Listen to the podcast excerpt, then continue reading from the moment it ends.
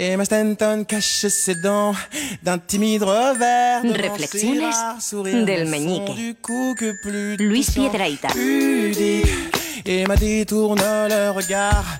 Les yeux en disent bien trop plus qu'il n'en faut. Et puis les siens se mettent un roman. Hoy acogemos a Luis Piedraita a esta hora, a las 6 menos cuarto, las 5 menos cuarto en Canarias, aquí en la ventana, con una reflexión que ya anunciábamos antes sobre las tiendas de campaña y el camping en general, ¿eh? y con los teléfonos abiertos, ¿eh? 902 14 60 60, después de la reflexión del monólogo de Luis. Y- Pues nada, historias de los oyentes. Es que es necesario hablar Sí, de ¿no? ello, ya no solo como homenaje a ti, Carlas, porque yo sé ¿Por que tú eres muy amigo del deporte, muy amigo del aire libre, del campo, del camping, Bueno, de los eh, pajarillos, de oh. alimañas, de los arbustos bajos con forma y tallo leñoso, de los arroyuelos cantarines, de los pastos frondosos y los animales suavecillos. Yo sé que todo eso te gusta mucho, pero hoy deberíamos hablar entonces de las tiendas de bien, campaña Me parece muy bien. que se conocen poco, se conocen poco. ¿Cómo podríamos conocer mejor a las tiendas de campaña yendo al corte inglés? Eso Allí sí. ahí es fantástico. En el corte inglés, dentro de la zona de deporte, en ahí balones, Sí. esquís, tal, hay un camping montado que lo ves desde lejos. Parece la aldea de Asterix. Hay como unas tiendas de campaña, eh, un maniquí disfrazado Es de verdad, explorador sí. con un chaleco como de Tico Medina, eh, un montón de... Claro, las tiendas de campaña, tú las ves y dices, voy a probarlas, te metes dentro un poco cohibido, no se vaya a molestar el explorador, y dices, ay, qué tienda de campaña tan maravillosa, saludable, temperatura agradable, suelo liso, no te fastidia. Estás en el corte En el inglés, Corte ahí Inglés, estás claro. muy a gusto. Entonces te llevas la tienda de campaña, luego te vas de camping al festival de Benicassin o a cuando donde sea, la montas y no te queda igual. Me No refiero a la montas igual. la tienda de campaña, Sí, ¿eh? sí, no sí, a ir al festival de, de, de Benicassin a montarla. La montas y no te queda igual, porque para empezar, las piquetas no se clavan en el suelo, se doblan. A mí eso me pasaba, que picas y se dobla como chicle la piqueta. Y dices, pero si esto debería ser. No, no, no. Se doblan como chicle. Digo yo, claro, ¿cómo habrán clavado las piquetas en el corte inglés que ahí el suelo es todavía más duro? Pues bueno, algo habrán hecho. Claro, entonces tú extiendes la tienda.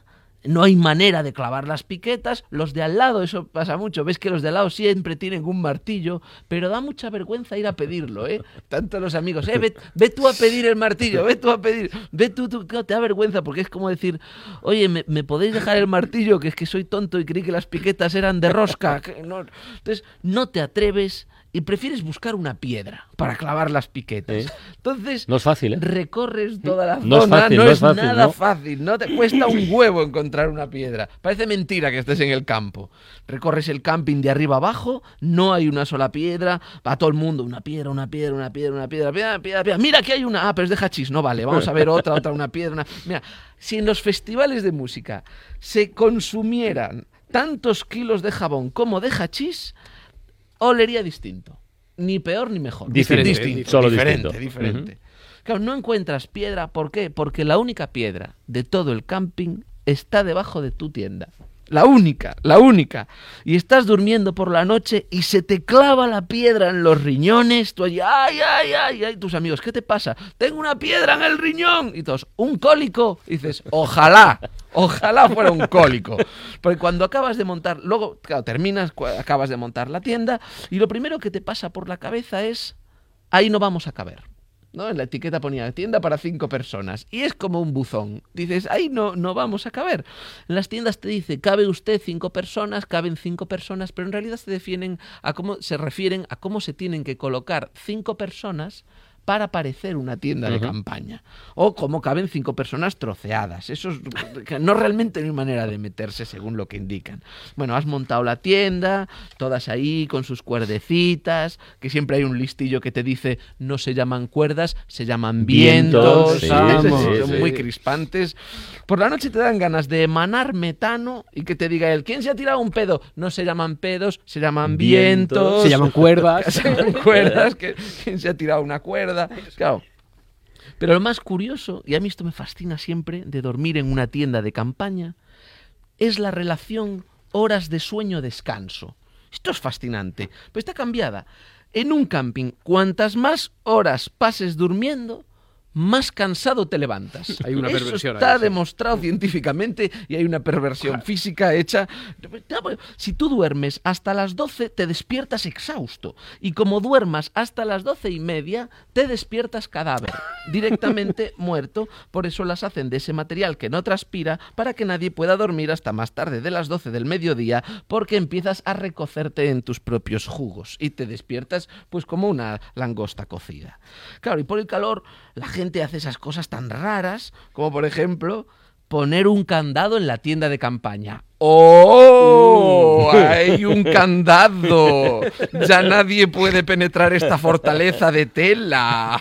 Nadie me robará mis cosas de valor, mi camping gas de marfil, ni mi linterna de oro con incrustaciones de brillantes. ¿Sabes lo que pasa? Cuando tú pones un candado en una tienda de campaña, es para un tipo de ladrón muy concreto. Es uno eh, suficientemente malo como para robar, pero suficientemente bueno como para no rajar, No la rajar la tela. Es tienda, una no está mal, es un detalle, Es una es un. Y claro, todos llevamos nuestras tiendas de campañas normales, cada uno la suya, pero siempre hay alguien que lleva las megatiendas. Gente que necesita licencia de obra cada vez que monta la tienda de campaña. Yo los he visto y son como chalés adosados, tiendas que tienen porche, hall, salón comedor, tres dormitorios, buhardilla, sauna, jacuzzi. Hay unas tiendas de campaña. Yo entiendo esa gente que se va al camping para vivir exactamente igual que en la ciudad. Solo que un poquito peor. Hay tiendas iglús, canadienses, ratoneras, todas son dignas, todas son dignas. De hecho, el tema de la vivienda en España está complicado. Conozco gente que vive en un piso tan pequeño que solo puede entrar con el estómago vacío, así que no descartemos, tarde o temprano, acabar viviendo todos en tiendas de campaña.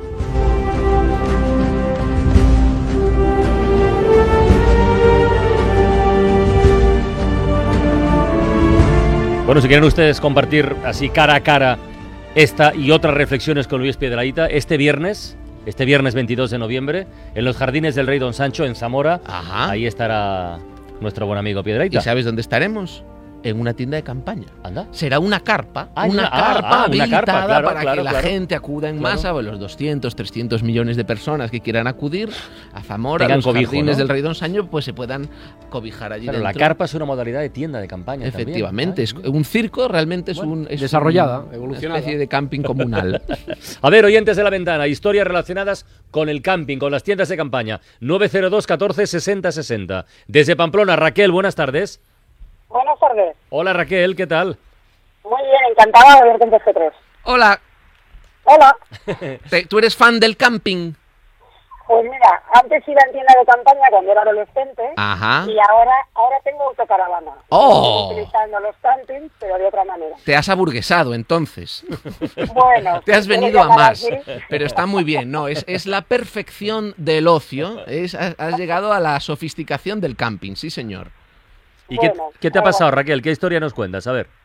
Pues que le contaba a tu compañera que cuando, bueno, en el año 90 nos fuimos a recorrer Portugal, Sí. teníamos un mes de vacaciones y nos fuimos dos parejas, pues cada uno con su tienda.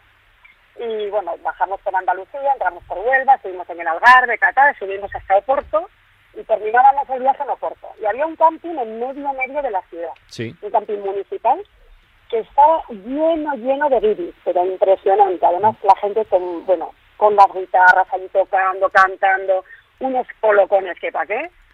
Y llegó la noche, nos fuimos a dormir y a eso de las 3 de la mañana nos despertamos porque notamos que teníamos algo dentro de nuestro saco. Algo. Los, sí, algo. Y era una persona que estaba desnudo completamente y que se había metido, no sabemos cómo, dentro del saco, porque teníamos dos sacos de cremallera, Sí. que los hacíamos uno, y de repente mi marido dijo, pero, ¿qué hay aquí?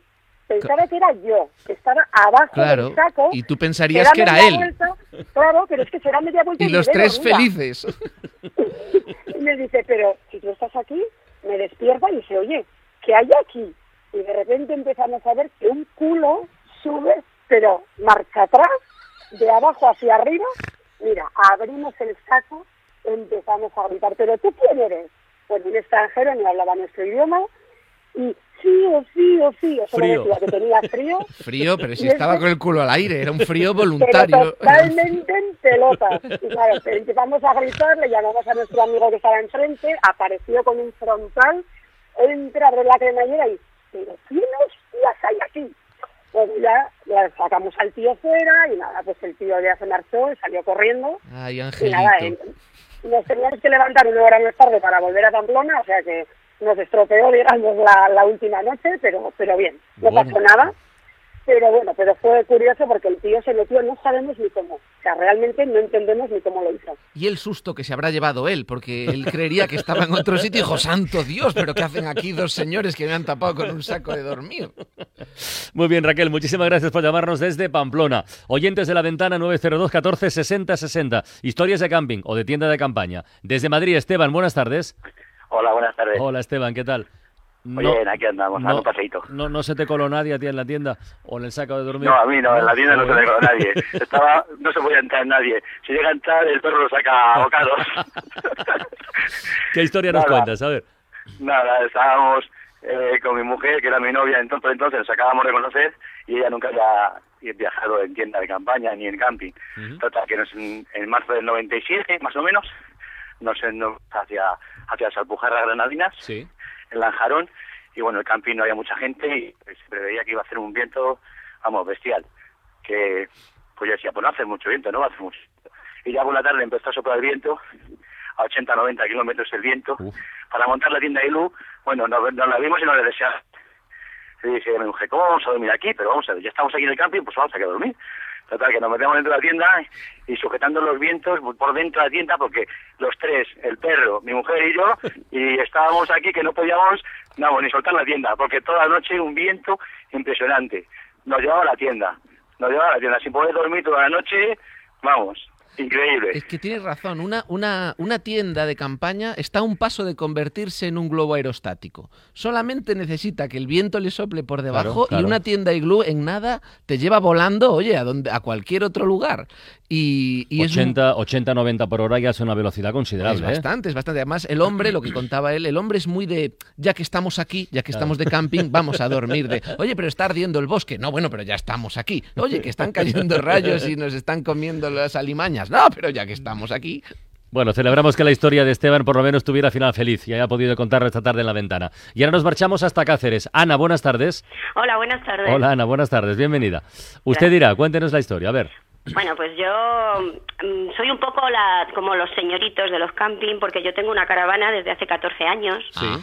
Y, a ver, yo comprendo lo de la tienda de campaña que tiene su, su mística, ¿no? Pero bueno, nosotros hemos viajado con la caravana. De hecho, yo estaba embarazada de mi hijo cuando la compramos y tiene ahora 14 años, ¿no? Y entonces, Uy, bueno, un pues ahí- momento, un momento. El chico tiene 14 años, la caravana 14 años. Eh, fue concebido... No, no, estaba ya embarazada, estaba embarazada. Sí, de hecho tengo otra hija mayor. Ah, Sí. Y entonces, bueno, pues eh, es muy curioso porque mm, yo he de decir que la caravana a nosotros, a mi familia y a un grupo de amigos que nos hemos juntado eh, gracias a la caravana nos ha proporcionado momentos de felicidad absoluta, de reírnos muchísimo. Hemos viajado por toda Europa con ella. ¿no? Y lo que contaba de mi hijo, mi hijo con los 14 años ha celebrado en 14 ciudades diferentes de toda Europa su cumpleaños, porque los cumple en agosto los años, ¿no? Y es muy curioso, pues yo qué sé, pues desde haberlo celebrado en Londres o en Ljubljana o en Viena. Y mm, antes comentaba con la compañera que, Sí. curiosamente, cuando lo del Mundial de Fútbol hace cuatro Sí, años, sí. pues nos fuimos viajando por toda Inglaterra, ¿no? Pasamos en ferry y tal. Y aquello era divertidísimo, porque mi hijo, que con 10 años, pues no chapurrea, bueno, chapurrea cualquier cosa porque mis hijos en los campings se juntaban con todo el mundo, ¿no? Claro. Y entonces entre ellos se entendían, ¿no? Pero era muy gracioso, claro, con 10 años llegando y diciendo que era español y que habíamos ganado el campeonato de España, lo- había corrillo alrededor del niño y el niño contaba sus historias en un inglés que yo no sé cómo le podían entender, ¿no? como si hubiera ganado él. O sea, como yo jugué el partido. Exactamente, iba contándole a todos. De hecho, yo recuerdo que otro día estaba jugando con los vecinos que eran alemanes Oh. y con los holande- otros holandeses, ¿no? Y bueno, pues mm, decía, pues fíjate, oye, pues estoy jugando muy bien, no están haciendo falta ni nada. no, a- al Ana, ¿y este, ¿y este final. próximo verano dónde vamos a ir? Pues no lo sabemos, porque bueno, la- ya cuando empiezan a crecer los niños ya cambia un poco, pero tenemos pendiente ir a Alemania, aunque lo de Alemania lo tenemos un poco dejado porque estamos un poco en malas relaciones con los alemanes. Bueno, Ahora pero a lo mejor un viaje lo arregla todo, ¿verdad? Claro, un Sí, país sí. bonito, hay que ir, hay que Sí, de conocerlo hecho, y hemos, luego bueno, ya- hemos estado alguna vez también en Múnich y por ahí, pero Ya. queríamos llegar más arriba, Berlín. Muy bien, muy bien, Ana. Muchísimas gracias, un beso grande. Bueno, eh, Luis Piedraíta, así que este viernes, ¿dónde? ¿En Zamora? ¿En los jardines del Rey Don Sancho? Sí, pero a mí En ahora una- me en una tienda gigantesca, en una carpa. en una grandísima carpa. Allí estaremos, en Zamora, el viernes. A disfrutar, guapo. Adiós. Hasta la próxima.